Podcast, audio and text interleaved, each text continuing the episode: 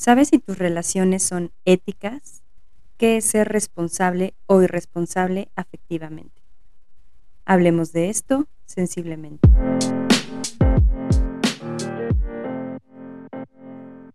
Sensiblemente es un podcast donde hablaré acerca de psicología, sexualidad, salud mental, experiencias de vida, reflexiones y mucho más. Soy Talo, psicoterapeuta, especialista en trauma y sexualidad. Gracias por estar aquí.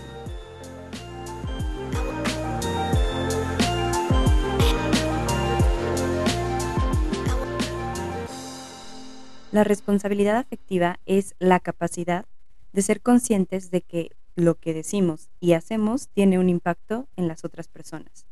Es ser capaces de manifestar y expresar nuestras emociones y necesidades, pero siempre siendo respetuosos con los demás. Es decir, que involucra un cuidado mutuo y empatía. La responsabilidad afectiva requiere comunicación asertiva, expresar qué siento, qué quiero, qué espero con honestidad y claridad. Ser asertivo no es igual a ser agresivo o grosero. Es diferente decir me caes mal a decir, oye, esto que dijiste o esto que hiciste me hizo sentir así por tal o cual. Y normalmente hablar de lo que la persona hace, no de lo que la persona es. Es decir, no porque una persona una vez eh, dijo un comentario que me ofendió, quiere decir que esta persona es grosera. Significa más bien que esta persona tiene conductas o comportamientos groseros. A veces, digo, a menos que sea siempre o que esta persona siempre se muestre agresiva, pues huye cuanto antes, pide ayuda, busca apoyo, esperando y deseando que puedas hacerlo.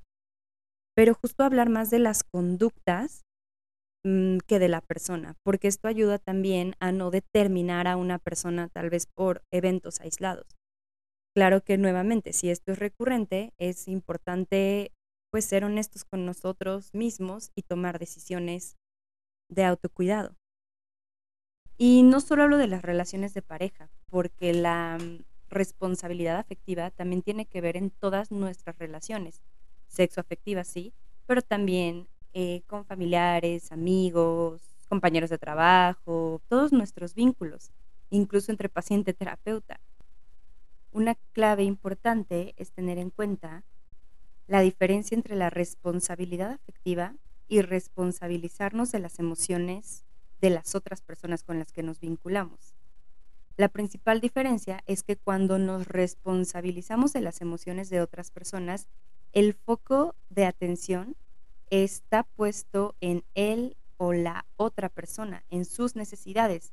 Y esto puede hacer que nos desconectemos de nuestras propias necesidades y emociones e impedir incluso que la otra persona gestione por sí misma, como desde la condescendencia o desde la sobreprotección, lo que necesita. Es decir, yo estoy tan al pendiente de que el otro eh, no se enoje, no se sienta mal, no tal, con todo lo que yo digo, que ni siquiera le doy chance de hacerme saber si hay algo que le enoja, que le molesta o que le incomoda de lo que yo hago, digo.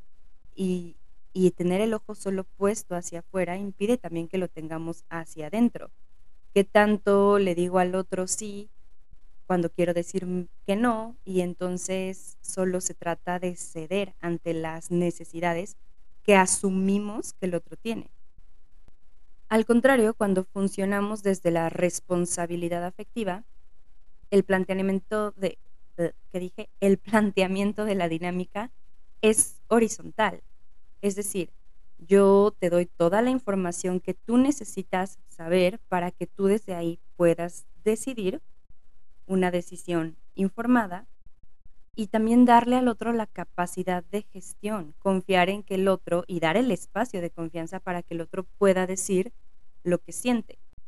Tal vez desde mi mundo, mi parte sumamente idealista, sí creo que la responsabilidad afectiva pudiera ser más simple de lo que parece. De entrada entender que nuestros mundos, nuestra lógica, nuestro mundo emocional, nuestra forma de ver la realidad puede ser totalmente diferente. Y partiendo desde ahí, considerar que siempre es importante preguntar, informar, aclarar, reaclarar cuando sea necesario. y darle también al otro chance un poco de, conocer y entender y hasta negociar. Incluso creo que eso es importante. Hay muchas formas en que la responsabilidad afectiva eh, puede verse o no en las relaciones. Algunas eh, formas ¿no? o alertas que pudiéramos ver cuando no hay responsabilidad afectiva puede ser desde la omisión. Es decir, cuando se omite información que para la otra persona pudiera ser importante, esas como a veces le llaman mentiras piadosas porque no es que esté mintiendo, simplemente no estoy diciendo toda la realidad. Por ejemplo, si estás saliendo con una persona y de pronto nunca se pregunta, nunca le preguntas si está saliendo con alguien más o incluso si tiene pareja. Y al momento que te enteras, después de tres meses de salir, y le dices, oye, nunca me dijiste que estaba saliendo con alguien. Y la otra persona te dice, ay, nunca me preguntaste. Evidentemente es una situación donde hay una carencia importante de responsabilidad afectiva. Es un poco sentido común. Sabemos que el sentido común no es muy común en muchos casos, pero justo por eso es importante esto que mencionaba hace un momento, preguntar, hablar de lo que nos inquieta, aclarar, decir lo que esperamos, lo que buscamos y siempre establecer expectativas a veces se dice que, bueno, a mí me lo han dicho incluso, que puedo ser muy intensa eh, de preguntar y alinear expectativas desde el inicio, eh, sobre todo antes, ¿no? Que solía salir con muchas personas y entonces preguntar desde el inicio parece como si fuera prohibido. Sin embargo, es responsabilidad afectiva para ver desde el inicio si tú y yo buscamos lo mismo o si mejor ni siquiera perdemos el tiempo o si no sabemos, nos permitimos descubrir en el camino y hacer de pronto eh, una pausa para revisar qué tal va todo y ver si continuamos saliendo o no. Otra forma, aparte de la omisión, eh, de no responsabilidad afectiva, es el famoso ghosting, ¿no? Que es básicamente em, dejar desaparecer de la vida de una persona sin mayor explicación. Esto, la verdad es que sí hay muchas consecuencias emocionales al respecto. Esto definitivamente genera mucha incertidumbre. ¿Qué pasó? ¿Fue, fue ella? ¿Fui yo? ¿Fui él? ¿Fui yo? Eh, ¿Dije algo que no debí? ¿Le pasó algo a esta persona? ¿Tiene que ver conmigo? ¿Estoy defectuosa o defectuoso? Y bueno, es parte, ¿no? de pronto como que se normaliza porque es fácil desaparecer. Basta con bloquear de todos los posibles puntos de comunicación. También el rollo, ¿no? De salir con muchas personas sin que todas las personas lo sepan, eh, ocultar emociones, sentimientos, información relevante, esta parte que decía un momento de omitir, em, o justo no desde el principio no ser claras, no ser claros con lo que estamos esperando de la relación o con lo que definitivamente no estamos esperando de la relación. Eh, no sé si lo han experimentado, pero yo sí. Saberme o darme cuenta después de meses de salir con alguien que yo solo fui como que esa la persona que apoyó en el mientras en el mientras sano, mientras me encuentro a mí mismo y porque acabo de terminar una relación y te enteras casi cuando ya el otro sanó usándote como medio para esto. Y eso es algo que, que suele suceder también cuando hay falta de responsabilidad afectiva. Y también el famoso gaslighting, luz de gas, que ya he hablado en, en otros episodios, que es justo no ser frontal, manipular, hacerle sentir a la otra persona que, está mal, que no es válido lo que siente, que eso que dice que pasó no pasó, hacerte dudar de casi que lo que sientes, lo que ves, lo que percibes, y que la otra persona te diga, no, no, no, para nada, todo está bien, no, estás mal, estás loco, estás loco, es tu imaginación. Eso también es falta de responsabilidad afectiva. Y de pronto, ¿no? Otro caso, ¿no? Tú ya hiciste este ejercicio de pedir claridad en expectativas, aclarar, preguntar, y la persona simplemente no responde. se pone a la defensiva, no está en un momento adecuado para hablar al respecto. Sin embargo, sigue estando constantemente ahí, sigue estando presente. Y esto se llama doble discurso, es decir, la incongruencia entre lo que dices y lo que haces. Me dice que me ama, pero actúa como si no lo hiciera. Me dice que está interesada o interesado en mí, pero no actúa como si eso fuera real. Ahora, ahí también entran las expectativas. Para ti, ¿qué significa que alguien esté interesado o interesada en ti? Y a partir de ahí poder establecer una comunicación un poco más clara. Lo podemos ver en la pareja, pero también en las amistades.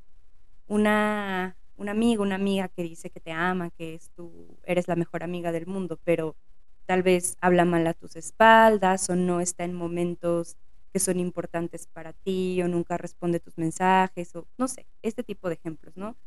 Pues es importante entender qué parte del discurso es verdadero, no solo en la historia que te cuenta, sino en la historia que estás viviendo con esa persona. Otra muestra de falta de responsabilidad afectiva es la ley del hielo. No te hablo como un poco a modo de castigo. Quiero hacerte saber que algo pasó, pero tampoco te digo qué. No te digo que me molesta, que me enoja. No te digo por qué es casi tu trabajo adivinar. Y normalmente adivinamos y es como si se retornara, se tornara la culpa hacia nosotros. No, seguramente algo hice. Y eso es falta de responsabilidad afectiva. La responsabilidad afectiva va de las dos vías, incluyendo esos momentos donde tal vez tú necesitas tomar un espacio para gestionar tus emociones, eh, procesar alguna situación, eh, no sé, reflexionar sobre algo que está pasando en la relación, avisar de que te vas a tomar un tiempo, avisar acerca de tu ausencia. Eso también es responsabilidad afectiva. Y siguiendo con estos ejemplos de cómo podemos ser responsables afectivamente hablando, también está la parte de reconocer cuando nos equivocamos y poder dar espacio en la relación para poder para decirlo. Creo que es muy vulnerable pedir, a veces es muy vulnerable aceptar que nos equivocamos y pedir disculpas nos pone en un lugar complejo, ¿no? Porque hay culpa, hay vergüenza. Sin embargo, cuando es genuino, abre espacio para que también la otra persona lo haga cuando se equivoca. Porque a veces nos podemos equivocar sin querer. Ojo, esto creo que es algo importante. Puede ser que hagamos algo que a la otra persona lo haga sentir mal y ni en cuenta, ¿no?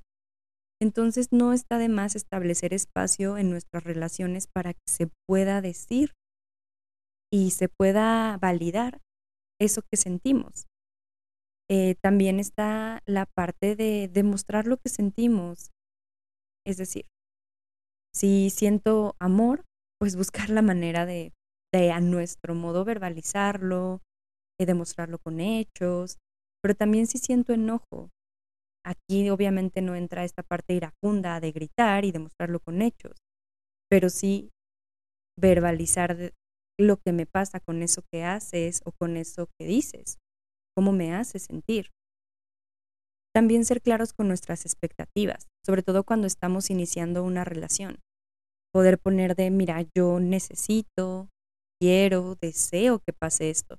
Ojo, esto no quiere decir que la otra persona está obligado o está obligada a ceder antes, mi, antes mis necesidades o lo que yo quiero. Eso ya es decisión de la persona. Pero creo que es, es mucho mejor cuando lo pones, lo dices y ya la otra persona puede decidir qué hacer con eso que le estás diciendo. E incluso entrar en negociación. Otra parte también que nos toca para hacer y tener responsabilidad afectiva es poner límites, esto es algo que cuesta bastante trabajo. Pero poner límites y hacerle saber a la otra persona cuando estás sintiendo que un límite está siendo traspasado, cuando algo te incomoda, cuando algo te molesta, antes digamos que tu vaso se llene y explote. Otra parte es el cuidado mutuo. Las relaciones duraderas, pues tienen que ver con esta reciprocidad. Entonces, estar al tanto del cuidado del otro, de cómo se siente también. Y algo bien importante es entender que nuestras acciones tienen consecuencias en la otra persona, incluso aunque esto pudiera no ser intencional. También estar abiertos a la negociación, no irnos hacia el todo o nada. Es decir, incluso cuando ponemos un límite, un poco decir la forma en que a mí me gustaría que hicieras esto o que yo esperaría recibir esto, a diferencia de lo que hiciste o de lo que dijiste, es de esta. ¿Qué opinas? ¿Sabes? Como tal cual, como negociando. Y finalmente, entender que para tener relaciones sanas, necesitamos tener conversaciones incómodas. Gracias por llegar hasta aquí. No olvides seguirme en redes sociales, las encontrarás en la descripción. Nos escuchamos sensiblemente en un próximo episodio. Bye.